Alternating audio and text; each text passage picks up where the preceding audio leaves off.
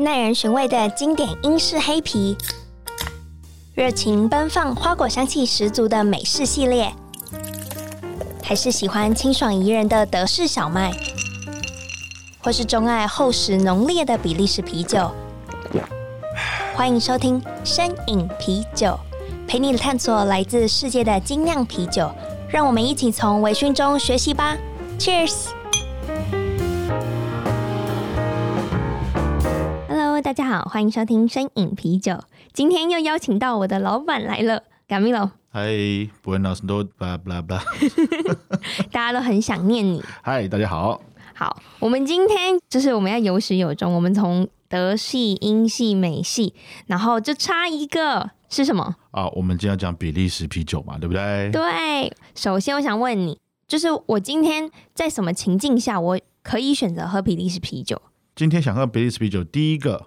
你想要喝的是层次感，嗯，你想喝的层次感跟变化性，因为其实传统我们喝英式啊，我们喝德式，跟我们喝像美式啤酒的时候，他们这些啤酒他们的一致性都非常的高，嗯，因为你想说你喝 IPA，那特别是我今天喝 NEIPA 好了，那不同酒厂的 NEIPA 它的主要的变化性不高。大部分都是在苦度上面做高低的调整，嗯，那其实甚至连主要的香气呀、啊、它的酸度啊、它的这些其他的部分，其实都差不多，差不多。那你在喝英国啤酒的时候，那这本真的就是在喝 SOP。那你在喝，不管是 bitter，你喝这个 bitter，那另外一个 bitter 的味道其实都差不多，差不多。你其实他们他们都有很很明确的规范。那到德式后更不用讲了，德国啤酒他们把他们的分类里面切得非常的细，从 Crystal Weizen、Hefeweizen、Dunkel 或是 Maibock 这些，他们都有很严格的制定的规范。所以你怎么喝，其实不同品牌的差异不不会很大。嗯，嗯对。所以当你可能假设说，你今天喝一个 Hefeweizen 德式的酵母小麦，你已经喝了大概十款、二十五款的时候。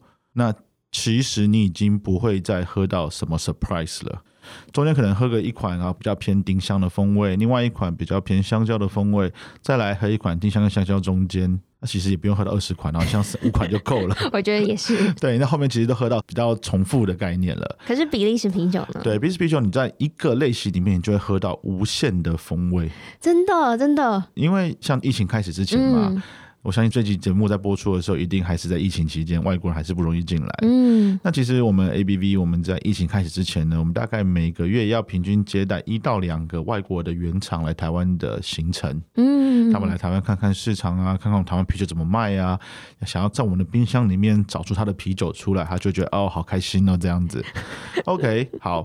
那其实以前我常常问一些问题，因为如果大家有在研究啤酒或者说考 BJCP 的朋友们，其实都会注意到一些小细节。的问题就是说，比利时人所认知的比利时啤酒跟美国 BJCP 所认知的比利时啤酒好像是不同的东西，吼。嗯，怎么说？怎么说？在一些定义上面呢、啊，嗯，像比如说，大家讲到法兰德斯爱尔里面有些会加燕麦，但是你真的回去看那个比利时啤酒的背标里面，基本上没有一支看得到燕麦。嗯，对对，欸、对，那这个这认知就是完全不一样的嘛。像在美国人的想法里面，比利时三倍好像是一个类型，嗯，但是在比利时里面，这个三倍其实。啊，比利时之前好像忘记是省夫脸酒厂的还是 Cosendon 酒厂的那个原厂来跟我聊的时候，其实我们就问他一个问题，因为那时候我也很混乱，我看很多 BJCP 的东西，然后根据我自己喝比利时啤酒的经验，那个其实对不太起来。OK，好，Fine，所以我就问比利时人嘛，对不对？嗯、问完之后说，如果你去问五间比利时酒厂什么是比利时三倍，他会跟你讲五个不同的答案。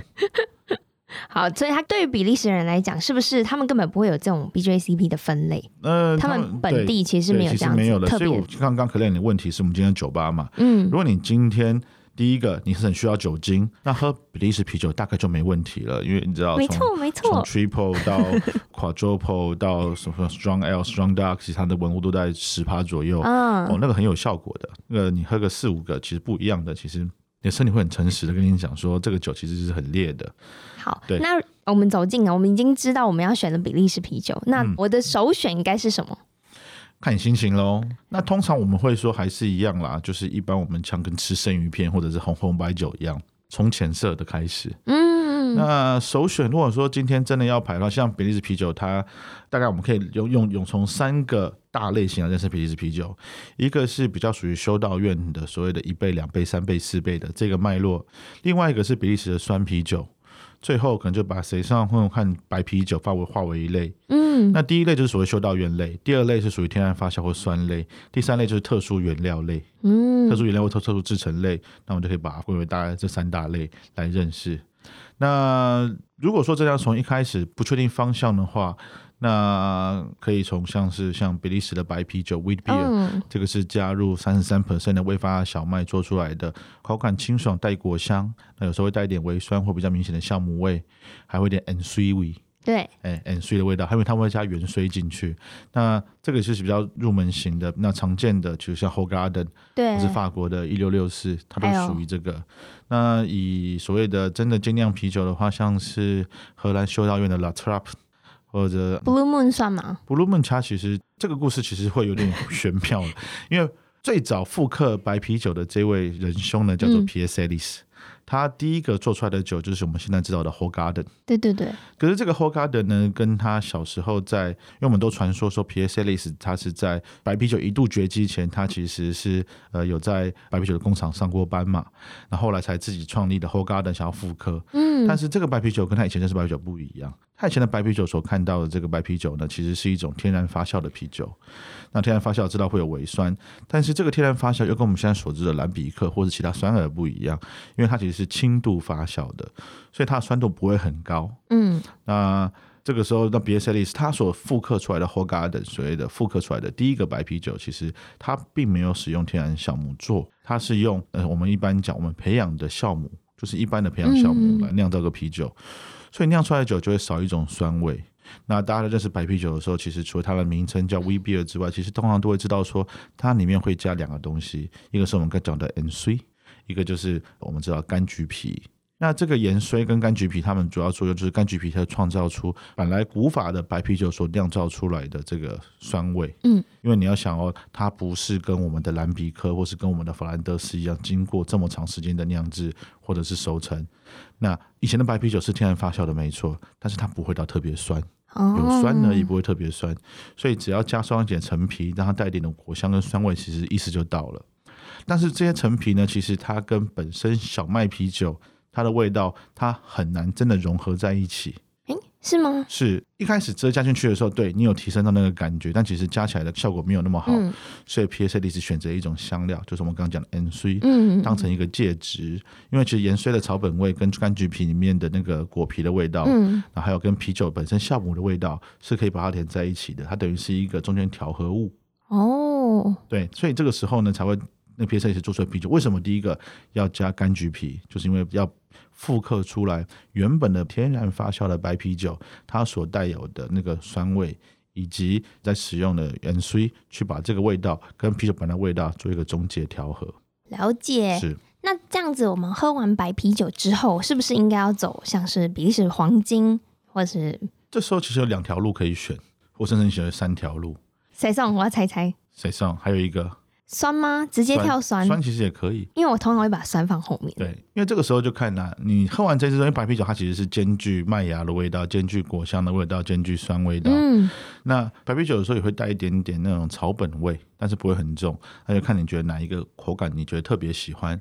如果想要多一点草本的感觉的话，这个时候就可以去喝水上。啊，对，水上水上本身它是一种有酒花香，但是没有酒花苦的一种啤酒类型。当然，你说它真的没有苦吗？OK，跟可能台啤啊，跟白啤酒比起来，还是有点苦啦。相对。但是它主要的表现的重点就不是在苦这一环节，嗯、而是在它的那个啤酒花的香气，跟它使用的发酵方式所带出来最后面一点点果皮的感觉。嗯，果皮所带出来的酸味，特别这个果皮，我们指的是柑橘皮。我们有一次，我们拿了十五款的，实际上一次从头喝到尾，然后我们把这个大概分类。我发现说有有喝到最常见的就是一般的，比如说橘子皮，嗯，然后有时候喝到柠檬皮，喝到柳丁皮跟柚子皮。哇！当然这个皮的话，就是因为说除了它本身发酵的皮的感觉，其实是根据它前面的啤酒花所带出来的香气，嗯，来跟后面的这种微微的苦涩味做结合。OK，有这个味道。其实它这个喝起来就是蛮消暑、蛮舒服的。嗯那如果说你今天不想要那么多果香，那我们就可以来喝喝看，就是 Claire 你刚刚讲到的 blond。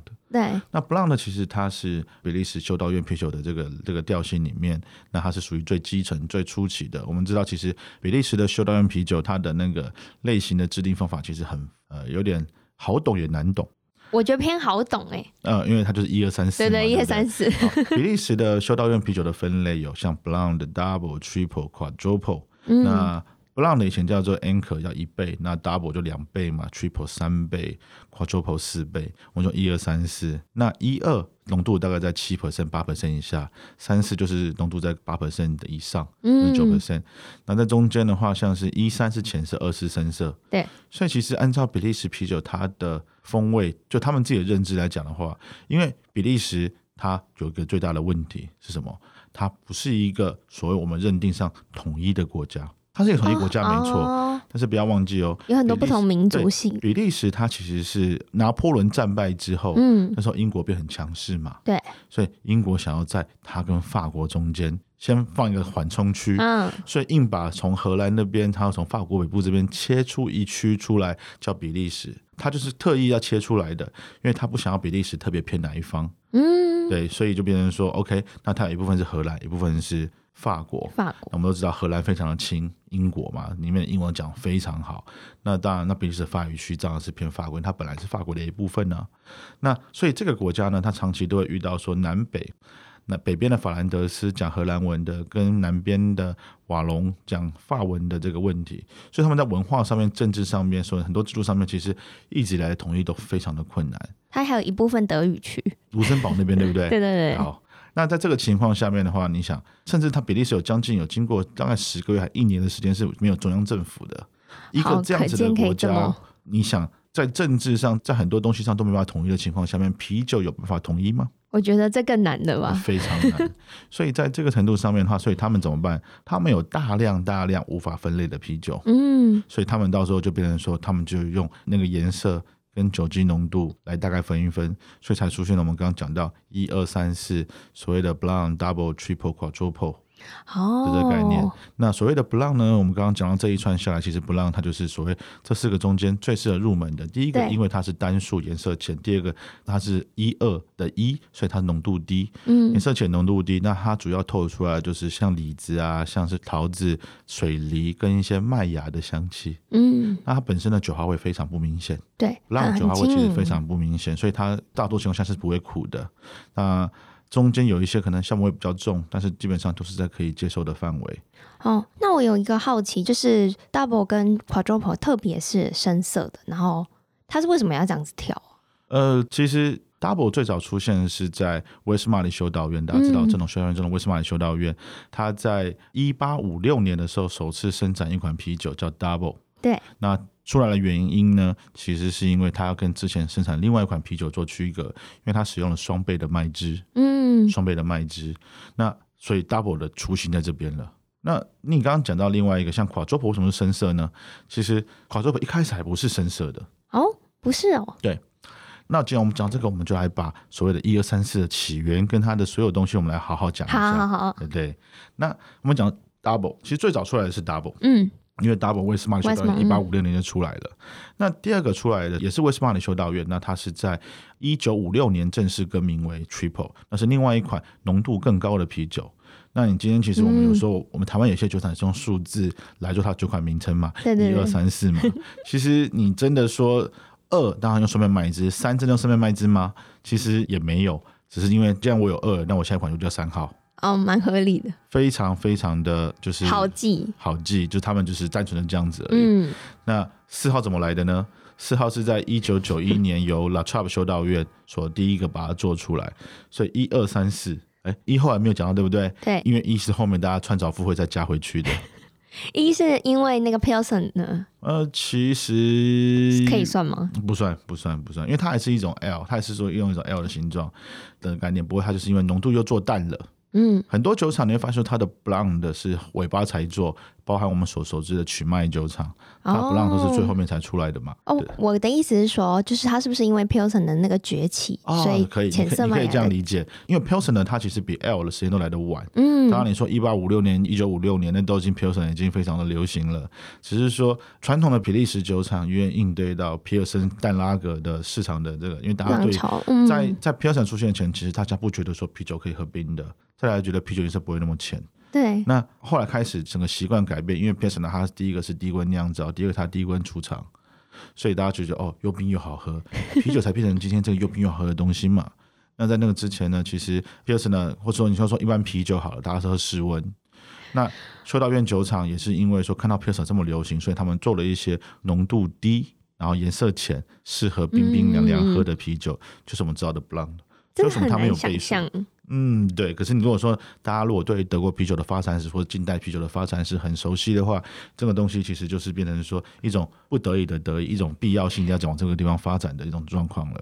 市场导向出的啤酒，市场导向出的啤酒，对。好，那其实我们刚刚还提到一个点，我们这边没有把它讲，我们把它大概讲到一下，就是其实我们市面上我们看到很多 Quadruple 啤酒，嗯，所谓的比例是四杯啤酒。那第一支啤酒是我们刚刚讲到是 La Trappe，它在一九九一年所出产的它的 Quadruple。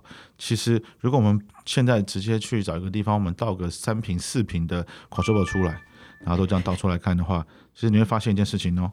La Trappe 的 Quadruple 其实是当中颜色最浅的，甚至它的颜色不小心会比一些 Triple 来的浅。真的吗？嗯，所以呢，它根本就是对。所以你知道一开始的 Quadruple 它只是也是一样一二三四嘛，但是我今天先出了二三好了，二三完之后，那我就加个四号喽。哦，是因为它的，是因为后面的酒厂慢慢的。也想要用 Quadruple 名字，然后他们也想帮自己分类一下，嗯、才变成这种约定成熟的，就是 Quadruple 是深色十 percent 以上的比利时啤酒。哦，诶，那这样的话，你可以帮我推荐一两款就是 Triple 吗？因为刚刚可能。其实 Triple 没有特别讲到，OK 好。如果我要喝的话，的话其实它就是颜色浅，然后浓度高的啤酒。嗯，那它的口味感其实非常复杂，它其实有比布朗来讲明显的酒花味，跟更明显的发酵的味道，甚至是说我们它的像是一些香料感也会比较重，嗯、丁香啊。或者是说一些草本味啊，都是非常明，有时候有时候非常明显。它的酒感也偏明显。对，因为它的真的酒精浓度比较高一些。嗯、那大家要认识 Triple 的时候，其实可以朝几个方向。第一个是经典款，经典那经典款的话，那我们一定要讲到 Westmalle 修道院的 Triple，它、嗯、因为它是全世界第一支被命名为 Triple 的啤酒。好喝，好喝。对，那第二个的话，如果大家喜欢喝甜一点的感觉的话，那有一款啤酒大家应该很熟悉，那个像就是克麦利山麦金 Triple Carmelite 克玛丽山脉金，它是一款蜂蜜味、哦、甜味比较明显的的 Triple。那如果说想要再喝像 Triple 的话，其实这两款蛮不错的。那如果要进阶认识的话，其实我觉得 Leffe 也不错，Leffe 的不错。然后你也可以喝像勇敢亨利的 Triple，、啊、它是一款比较苦的 Triple，苦的 Triple，非常就是我觉得很红诶、欸，就是大家在选 Triple 的时候，勇敢亨利金，嗯。然后其实很多很多 triple 都不错啊，像牛角的、马勒的，其实都还蛮好的。啊、因为其实比利时 triple 你要喝的，你就不是说你只要大口喝，而是你在喝它每一口的变化。它除了温度，除了它，因为它每一支酒它的个性都不一样。嗯，因为比利时啤酒它就是很值得细细的品味。对，它每一支每一支啤酒在跟其他酒厂的差异数都蛮大的，然后又可以从它的温度，从冰的开始喝，喝到慢慢的偏偏到室温，或者是你用手掌心再加热一下杯子，其实都会喝到很多不同的味道。哦，那这边的话，我也想要特别就是请卡梅隆帮我们补充说明，就是喝像比利时一二三四，是不是会用特别的杯款？其实比利时他们在用的时候，因为呃比利时我们知道修道院啤酒很有名嘛，嗯，所以他们很多修道院文化在里面。那在这个情况下面，其实他们就是用我们所谓的修道院的圣杯。那其实欧洲的杯子很多很多都是跟他们的天主教修道院基督宗教文化有关，包括我们现在所知道的红酒杯，或者是说像我们喝啤酒用的圣杯，或甚至是大部分的高脚的杯子。它都是跟基督宗教有关系的杯型，因为这种杯子其实你真的想，它真的从头都没有好拿过，很漂亮啊。对，它是仪式用的杯，它从头都没有好拿过。我我们讲，我们大家有时候很 gay 拜拿红酒杯，是用两根手指头夹住它的底端的那个，那夹住夹住底端嘛。对，那其实这个是一个很人性化的设计吗？肯定不是。哎，对，其实他们有那个，对，其实有手把的，其实应该好拿嘛。因为我们家里面的杯子大部分都是有手把的。对对，那。那所以说，为什么会有这种杯型？其实他们宗教文化有很大的关系。那像圣杯，我可以握它的那个，就是屁股那边吗？其实我觉得是可以的，因为有时候啤酒的温度，嗯，你要去加热它，就像白兰地杯一样。有时候你会用一些手的温度去加热白兰地。白兰地杯它的、哦、呃杯座，它的中间的那一根非常短嘛，嗯，你手只是手掌整个放进去嘛，对不对？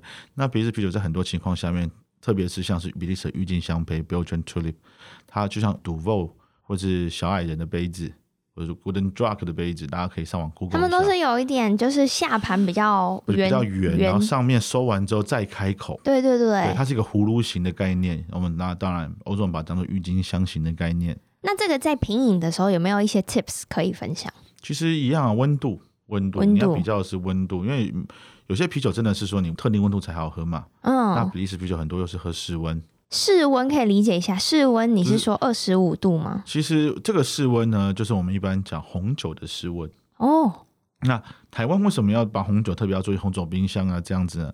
其实就是因为说，因为台湾的温度跟欧洲温度是不一样的。嗯，那在欧洲的温度其实就是他们的室温。他们的室温就是我们红酒冰箱的温度，因为他们酿完就是在这个温度里面喝嘛，对不对？大概是落在十几度，十八度左右，十八度，比利时在十五度左右，因为比利时它的纬度比较高一点点，比我们的葡萄酒产区都高一点点，所以大概十五度或者是大概十二度左右喝。所以大概是我冰箱拿出来，一般冰箱拿出来，再过个大概二十分钟，倒出来等一下就可以了。啊，倒出来等一下，对，而且大家不一定要等到那温度才喝，OK，可以先直接先喝一口，然后后面再来比较。真的会有那个层次上的差异，差别。它温度越高的时候，其实口感是越越圆融的。真的，是是。然后我也推荐大家，就是选比利时啤酒的时候，可以在你喝的第二杯或第三杯。因为我觉得，像是你刚刚提到德式啤酒，你喝完会有觉得，哎，我口感上面好像就是比较 plain，没有太多的那个刺激。所以当你已经开始有点微醺的时候，我觉得这时候再喝一个高酒精浓度的，比如说 triple，然后你就可以感受到它从一开始就口的温度到你你稍微。就是想要冷静一点，先放在那边，然后后来再喝起来的感受真的有差，然后你也会觉得整个品饮体验是比较好的。啊，第二杯不要喝 IPA 哦。啊，对，这个非常。啊，第二杯不要喝太重的哦。对，第一杯像他刚刚说喝喝德式的嘛，那第二杯千万不要喝太重的哦。好，那在结束之前，我想要问一下，是除了就是刚刚你提到的 Triple Quadruple，是不是还有一个更强劲的艾尔啤酒啊？哦，好，那其实。我们讲到比利时啤酒这个类型，如果我们先不讲酸，嗯，我们先不讲特殊酿制方法的话，还有几个类型，它也是根据颜色来了解的。那这两个东西包含就是一个叫做 Belgian Strong Golden 跟 Belgian Strong Dark，一般我们翻译为金黄强艾尔 或者强黑艾尔。对对对。那这个东西就会非常复杂了。那我们这个要分开两个看，好，两个浓度都差不多，那只颜色不一样。嗯。但是你会觉得说，它是不是跟前面的打在一起呢？哎，真的打到了。好，那。我们先来就比利时浅色这个脉络好了。好，那我们前面当然有几个所没有讲到，就是说像我们刚刚在讲 Blanc 的时候，对不对？嗯。其实我们会强调说它酒花味不会很明显。那今天当酒花味变明显的时候，它就变成 Belgian Pale Ale。比利时淡艾尔哦、嗯，可是另外，那这个听起来好像没什么问题嘛，因为比利时淡艾尔，当然它跟 Belgian Blanc 差别在酒花味的明显与否。对，大家可以喝到。那比较特别的一款比利时淡艾尔，大家可能比较没办法想象是 Orval。那 Orval 为什么会叫比利时淡艾尔，而不叫说？因为它好像，哎，你会发现说它也偏酸艾尔啊，然后它到底是也好像也偏 Blanc，为什么它叫比利时淡艾尔呢？其实你要喝它里面，它其实它使用大量冷泡酒花所泡出来的草本味是非常明显的。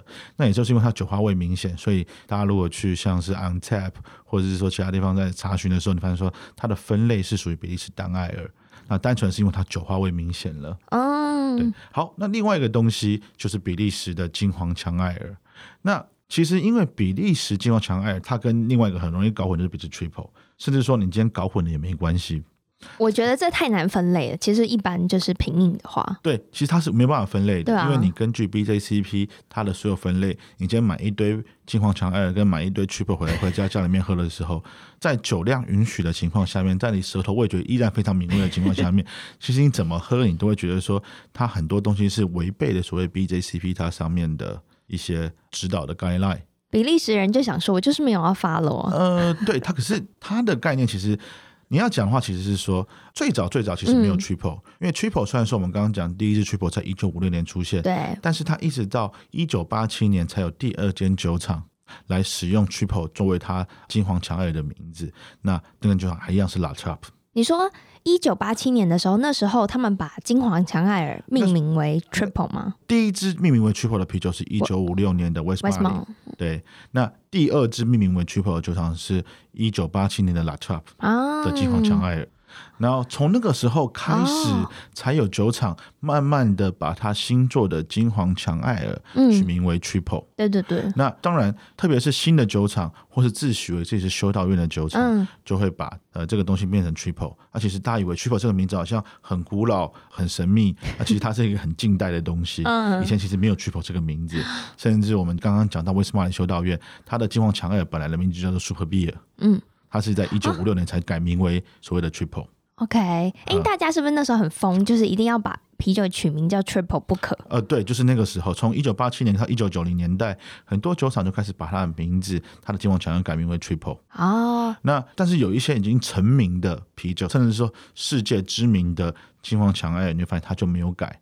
那比如说像 Delirium Tremens，我们知道的大象，Delirium Tremens 它是依然是金黄强艾。另外一个最有名的是 Duval 了，嗯，Duval 它就是强调它还是所谓的金黄强艾。那当然，你说金黄强艾这个名字就没有人再继续用了吗？还是有啊，还是有，而且还是有新的酒厂用金黄强艾尔。嗯，那有些酒厂的话，它可能自诩为是修道院酒厂。嗯，大家知道修道院有分正统不正统，到之后我们会留到下半集再讲。但它可能已经本来就有所谓的 Blanc Double Triple Quadruple。那他如果又有一个新的很好的金黄强艾尔 triple 的酒谱怎么办？